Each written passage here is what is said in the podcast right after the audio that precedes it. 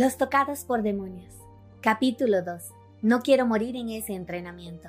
Apartado 12. Solos. Buenos días. Parece que hoy de nuevo te tocará tomar el desayuno en la cama. Areila sonreía. Se inclinó a su lado y colocó el plato. Noel observó que se trataba de un pedazo de pan y una carne jugosa. El estómago se movió con un rugido. Sin embargo, la precaución pudo más. A su alrededor, los estudiantes de José merodeaban. Temió que la maestra las descubriera compartiendo comida y estuvo a punto de dejar el alimento.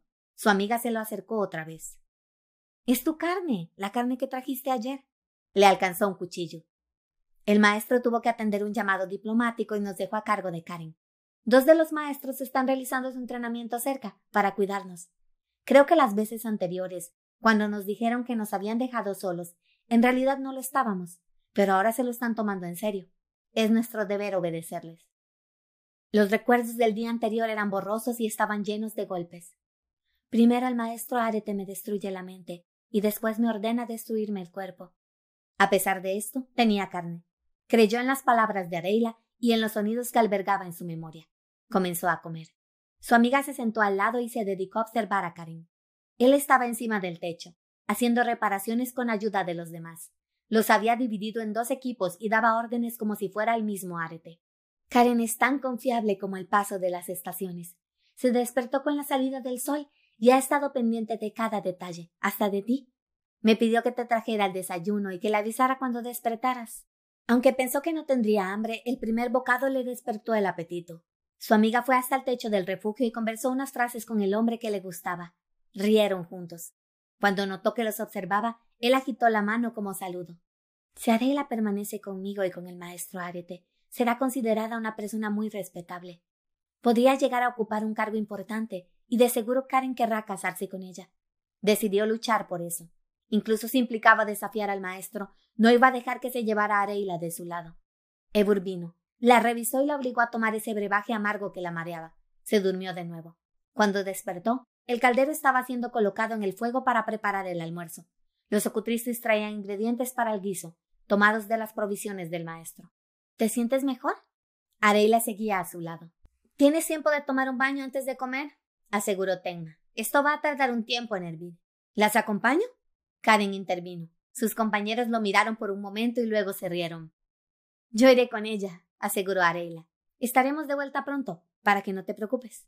Tienes que calmarte, hombre. Malelú atizaba el fuego. Te me vas a morir de preocupación antes de que llegue el maestro. Se rieron juntos. Noel ayudó a Areila a recoger sus cosas y se puso las sandalias. Nux le dio una naranja para el camino. Por la carne, receloso y serio, solo por eso. Caminó al lado de Areila. Desde donde estaban, escucharon los gritos de la maestra José, quien estaba sometiendo a su equipo a un entrenamiento en ayunas, para fortalecerlos. Mira. Su amiga le enseñó un pedacito de jabón. Me lo dio la maestra, y voy a compartirlo contigo. Yo también tengo que agradecerte por lo de la carne. Le sonrió. Ella siempre sonreía. Fueron un poco más arriba que de costumbre, porque temían ser vistas por los estudiantes de Karina, quienes estaban en su batalla usual sobre el tronco del río. Noel se metió con las ropas en las manos y se encargó de lavarlas. Luego las extendió en un arbusto y comenzó a limpiarse a sí misma. Ven. Arela la jaló hacia sí y le pasó el jabón por la espalda. Así vas a quedar limpia. Se rió porque le hacía cosquillas. Ayer tuviste un día duro, ¿verdad? El cuerpo de Noel estaba lleno de arañazos y moretones. Le dolía moverse y caminar, aunque en el agua disfrutaba de una rara sensación de libertad. Los músculos se le aflojaban. Te estás haciendo fuerte, Noel. Fuerte de verdad. ¿Tú crees? Claro que sí. La cara del maestro Goran ayer mezclaba el orgullo y la sorpresa. No pensé que iba a verlo así jamás. En el campamento estaban agradecidos contigo, porque les ayudaste a cazar y les compartiste tu carne. Mientras tú dormías, estábamos festejando por ti. La felicidad la llenó. Durante algunos momentos el dolor de su cuerpo había sido tanto que había olvidado su éxito. Era una guerrera, una cazadora. Había regresado al campamento victoriosa y había honrado al maestro. Ella, no Karen, no Tenma, no Areila, solo ella. ¿Sabes? Ese día en la academia te veías perdida. Algo dentro de mí se movió y solo quise ayudarte. Por eso fui a saludarte cuando empezamos. No me arrepiento.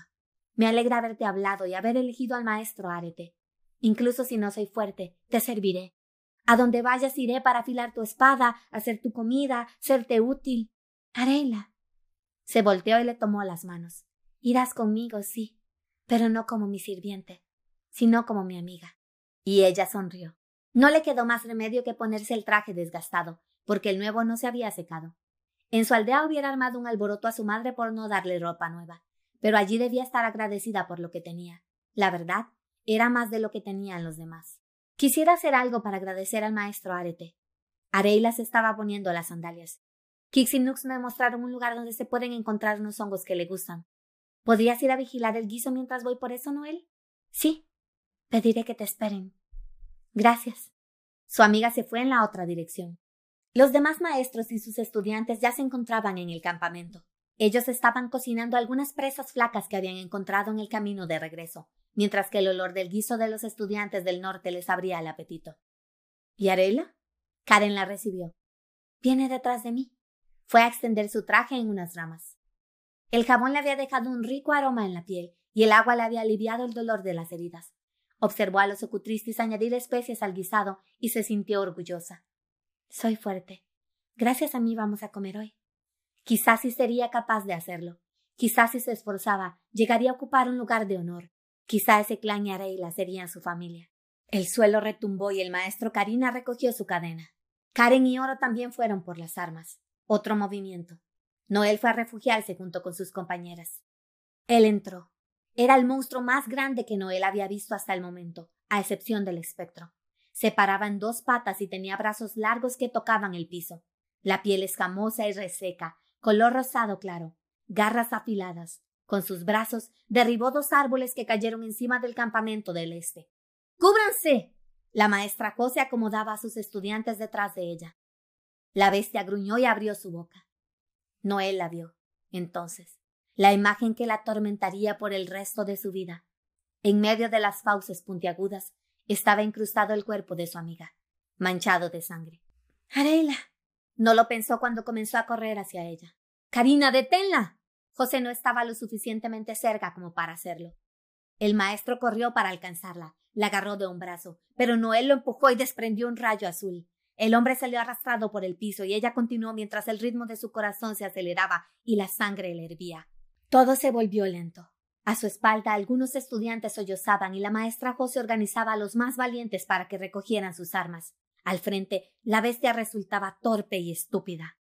Los ojos de su amiga permanecían cerrados. Dejó caer su brazo con suave delicadeza. A Noel la inundaba el odio, la ira y el dolor. Golpeó al monstruo en el estómago. El resplandor azul hizo a la bestia desplomarse hacia atrás y lanzar por los aires el cuerpo de su amiga, su compañera. Noel la tomó de la muñeca y la jaló hacia sí. Quería tenerla tan cerca como pudiera. Sintió que chocó con algo suave y percibió el pecho de Karen, quien las atrapaba en el aire.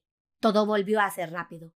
Dejaron una marca en el suelo cuando cayeron. El impacto la separó del joven, pero Noel agarró a su amiga con fuerza para no perderla. Rodaron por el suelo. Cuando se detuvo, volteó a Areila y la colocó en su regazo para ver su cara. Ella abrió los ojos. Resiste, Areila, resiste. El aire se llenó del penetrante aroma de la sangre y de la vainilla. Noel revisó el pecho de su amiga y encontró que la botella de perfume, guardada con recelo, se había roto y la había empapado. Areila sonrió. No sonrías, le ordenó enojada mientras las lágrimas bajaban por sus mejillas. Todos queremos estar con alguien que puede sonreír cuando todo sale mal. No pudo resistirlo.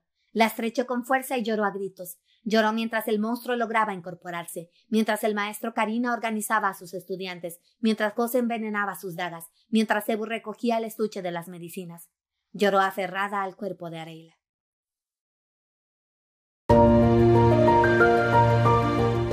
Ese fue el apartado 12, capítulo 2 de Los Tocados por Demonios. Espero que puedas esperar el siguiente apartado.